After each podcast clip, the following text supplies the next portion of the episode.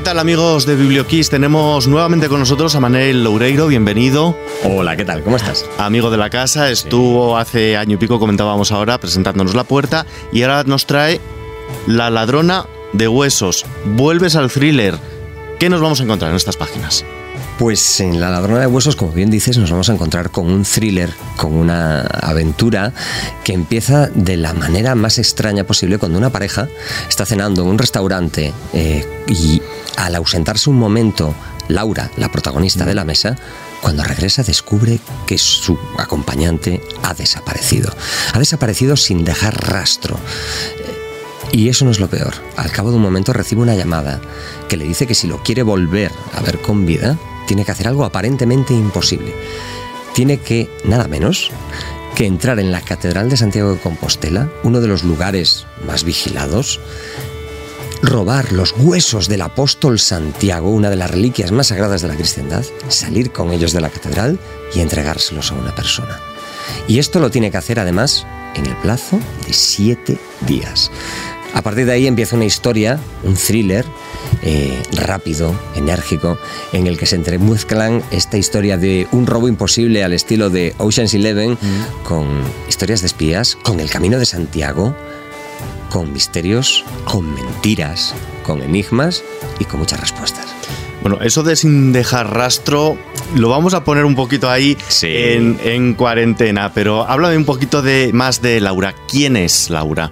Laura es la protagonista de La ladrona de huesos. Es una mujer que aparte de encontrarse en esta situación tan imposible, además tiene un hándicap muy grande. Resulta que no tiene memoria. Tiene amnesia retrógrada. Eh, no es capaz de recordar nada que haya sucedido un año atrás. Eso, que puede parecer terrible, es una bendición y una maldición a la vez. Es una bendición por una parte, porque si no tienes recuerdos, tampoco tienes remordimientos. Quiero decir, todos hemos hecho algo en nuestra vida de lo que nos arrepentimos. Todos tenemos alguna espinita clavada en nuestro corazón que si yo te dijese, tienes la oportunidad de volver al pasado y cambiar una cosa, sé que podrías, sé que ya tienes una idea en la cabeza de lo que cambiarías. Pero, a la vez, es una maldición.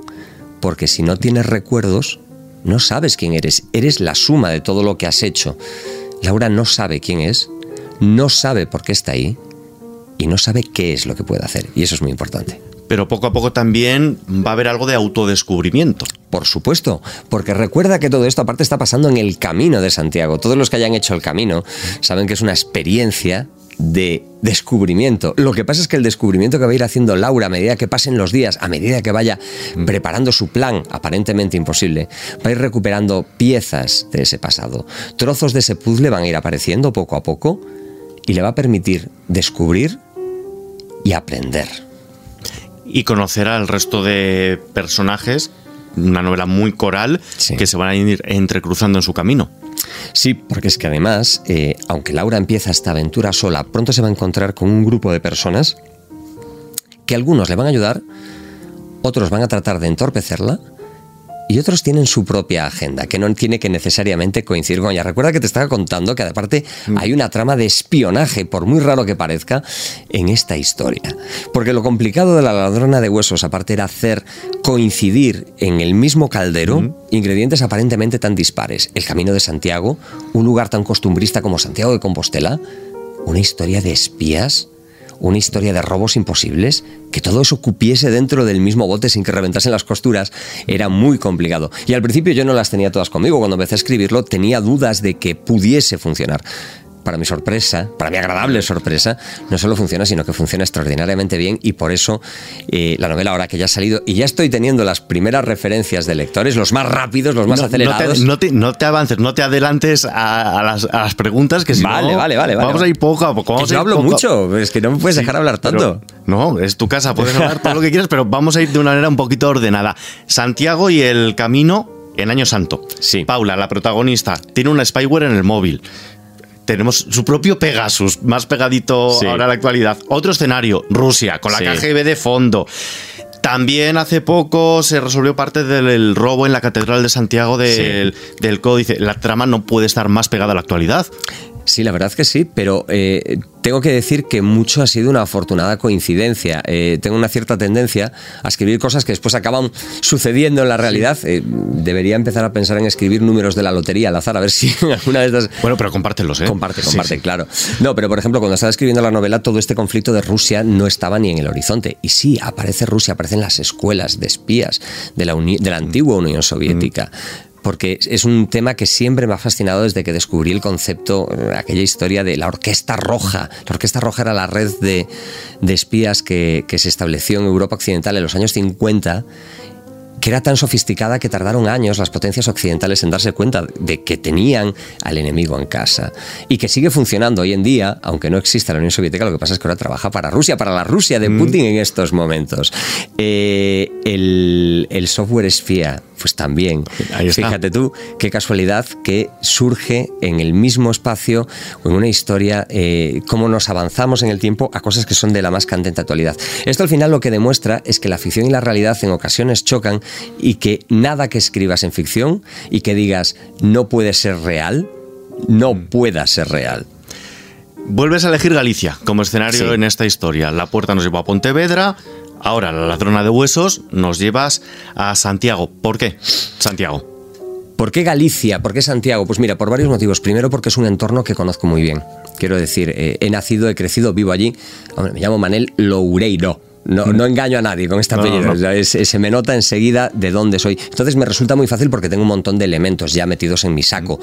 Después, eh, porque es el escenario perfecto para contar este tipo de historias. El clima el paisaje, los bosques, el ambiente, el carácter de la gente en ocasiones reservado, te da todos los mimbres para contar una cesta, para montar una cesta donde eh, el enigma, eh, los acertijos, eh, los misterios pueden estar muy bien situados. Y por último, porque aparte me gusta, me gusta hacer de, embajador, me gusta hacer de embajador de Galicia cuando estoy por España y me gusta hacer de embajador de España cuando estoy por el mundo, porque esto también nos ayuda a sacarnos un poco de tonterías de la cabeza y darnos cuenta que se pueden contar historias desde aquí que sean universales, que como la ladrona de huesos puede haber parte ambientada en Galicia y parte ambientada en el Carabanchel de los 80, y que funcione. Porque es que eh, si, por ejemplo, nos leemos una novela negra sueca ambientada en Estocolmo, no nos chirría, lo entendemos perfectamente. ¿Por qué no vamos a poder contar historias desde aquí que se lean en todo el mundo? Pero además también nos llevas a otros lugares del mundo. Eh, has mencionado Moscú, también tenemos México. ¿Cuáles son sus puntos de conexión? Solo hay un punto de conexión entre todos ellos. Laura, la protagonista. ¿Y por qué? Eh, podría explicártelo, pero entonces destriparía la novela, así que voy a responderte muy a la gallega y te voy a preguntar, ¿por qué crees que es tan importante saberlo ahora? ¿No sería mejor saberlo una vez que hayas leído la novela?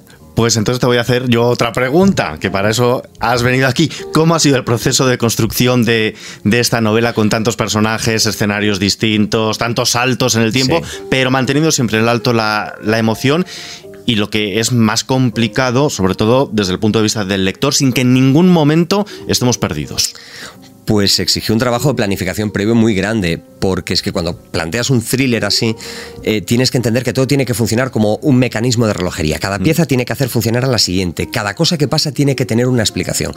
Eh, cada vez que alguien empieza a leer un libro o empieza a ver una película o empieza a ver una serie de televisión, realmente hace un pacto. Es el pacto de la suspensión de la incredulidad. Mm. Tú sabes que lo que estás viendo en esa peli no es de verdad, pero el rato que estás viendo esa película o estás leyendo ese libro, suspendes tu incredulidad mm. y solo lo que pasa ahí es auténtico. Pero para hacer esto, para que el lector acepte hacer esto, tienes que crear una trama alrededor que no falle nada. Si hay algo, el más mínimo elemento, que rompa esa burbuja, ese encanto, todo se viene abajo. Entonces hay que trabajarlo muy bien. Y no solo que no falle nada, sino tener también que romper todos los esquemas al lector para decir, uy, yo pensaba que iba aquí, esa es la segunda parte. La segunda parte es plantear acertijos y dilemas y jugar con aquellos lectores más avezados que dicen, yo ya sé lo que va a pasar dentro de 20 páginas. Y que cuando lleguen dentro de 20 páginas se queden con una expresión de asombro de, ah, esto no es lo que me esperaba. O que cuando efectivamente sucede tengan esa sensación de satisfacción de, vale, aquí te he pillado, pero ¿serás capaz de pillarme la siguiente? Dentro de la ficción que hay de realidad. En La ladrona de huesos hay parte de ficción y parte de realidad. Eh, es real el camino, es real que ha habido intentos de robos de reliquias, es real que existen esas redes de espionaje implantadas en Europa, es real lo que aparece ahí del nido, de ese lugar de formación, existen sitios por el estilo, hay cosas que evidentemente son ficción, pero prefiero dejar que sea el propio lector el que descubra qué es cada una de ellas. Acaba de salir a la venta. Sí. Hace nada, Nadie, menos, casi cuarto de la podemos decir, pero y en estas horas que llevan las, las librerías, ¿cómo ha sido la acogida de los lectores? Que te corté antes, digo, espera, ya. ahora te dejo, ahora te dejo. ¿Qué feedback has recibido, Manel? Pues mira, eh, estoy, estoy entusiasmado, estoy emocionado y es de estas cosas que siempre te apetece decir cuando eres, cuando eres autor. Eh, mm. Estoy sobrepasado por el recibimiento que ha tenido. Eh, me, escriben de todas partes. Ahí los lectores más voraces, los que ya se la han terminado y ya me están dando su, feedback, han disfrutado enormemente la historia, con lo cual ya empiezo a respirar un poco más tranquilo. Mm. Sé que por lo menos ya hay gente a la que le ha gustado. Sí, porque es que los que seguimos, te seguimos en redes sociales, había lista de espera para que llegara ese 4 de mayo para comprar la ladrona de huesos. Y, me están mandando fotos de, un montón de, librerías donde eh, afortunadamente está volando de las estanterías. ¿Tú sabes el gustazo que da poder decir esto? ¿Tú sabes la satisfacción que supone eh, saber que, que se ha generado tanta expectación que, que tienen que reponer porque, porque se agota en toda España. Es, muy bonito, es muy bonito, pero es que supone una gran responsabilidad también, ojo, porque eh, supone una responsabilidad con todos los lectores que ya me conocían, a los que no puedes defraudar, y supone una responsabilidad todavía mayor con aquellos que son nuevos, que leen, que te leen por primera vez y a los que no puedes defraudar porque están invirtiendo dos cosas importantísimas en ti. Dinero, evidentemente, porque compran un libro, pero sobre todo algo mucho más importante, su tiempo, su tiempo de ocio. Y no los puedes defraudar y además ya con la vuelta a la normalidad, entre comillas, que vas a poder estar en las ferias de libros, contacto directo con, con, los lectores. Sí, la verdad, y lo echaba mucho de menos. Tuve la oportunidad hace una semana y pico de estar en el en, Barcelona en la celebración del San Jordi, esa celebración tan caótica, bajo el granizo, el viento y la lluvia, que aún así fue, fue, muy, fue muy divertida porque era ¿sabes? Como retomar el contacto con la, con la realidad. Es decir, colas, eh, lectores, gente sin mascarillas, fotografías en definitiva, un poco la vuelta a, lo que tiene que ser. Mm. Además, no paras. Desde Planeta nos dicen que ya estás preparando nuevas historias. ¿Qué nos puedes adelantar? Eh, ¿Estamos ante el inicio de una nueva saga, quizá? no, no. Pues mira, fíjate, estoy no te he oído bien la pregunta, no sé, no sé qué responderte, no te he oído bien. No puedo contestarte a eso todavía. ¿Ni siquiera con otra pregunta? Eh, sí, te puedo contestar con otra pregunta. ¿Para qué quieres saberlo? Para invitarte para que estés con nosotros dentro de unos meses. Acepto, la, la invitación y te presentaré una novela. A ver, ¿qué te puedo contar? Ahora te voy a poder contar, pero muy poquita cosa, porque es que lo sabe muy poca gente, deja de pensar. Eh, Nuestros oyentes son muy discretos, no se lo van a contar tampoco a nadie. sé. Sí que puedo adelantar que es muy probable que la próxima novela también esté ambientada en parte en Galicia. En parte. Bueno, y ya por terminar, estamos en una radio musical que lleva Laura, la protagonista de tu novela, en su playlist, en la de ahora y en la de antes. Pues es una muy buena pregunta. En su playlist actual recuerda que es una mujer que tiene amnesia retrógrada. No recuerda muy bien qué era lo que le gustaba antes, pero sí sabe lo que le gusta ahora. Y como está haciendo el camino, supongo que le apetece escuchar eh, cosas distintas. Laura me tiene pinta de que le gusta el, rock clásico de los 60 y de los 70. Estoy casi seguro que disfrutaría un montón con eso. Por ejemplo, ¿qué te parece la, la Credence Clearwater Revival? Me parece estupendo y con ella, si te parece, nos vamos a despedir por ahora, porque tengo aquí el compromiso de que en unos meses tienes que venir con tu nueva novela ambientada en Galicia.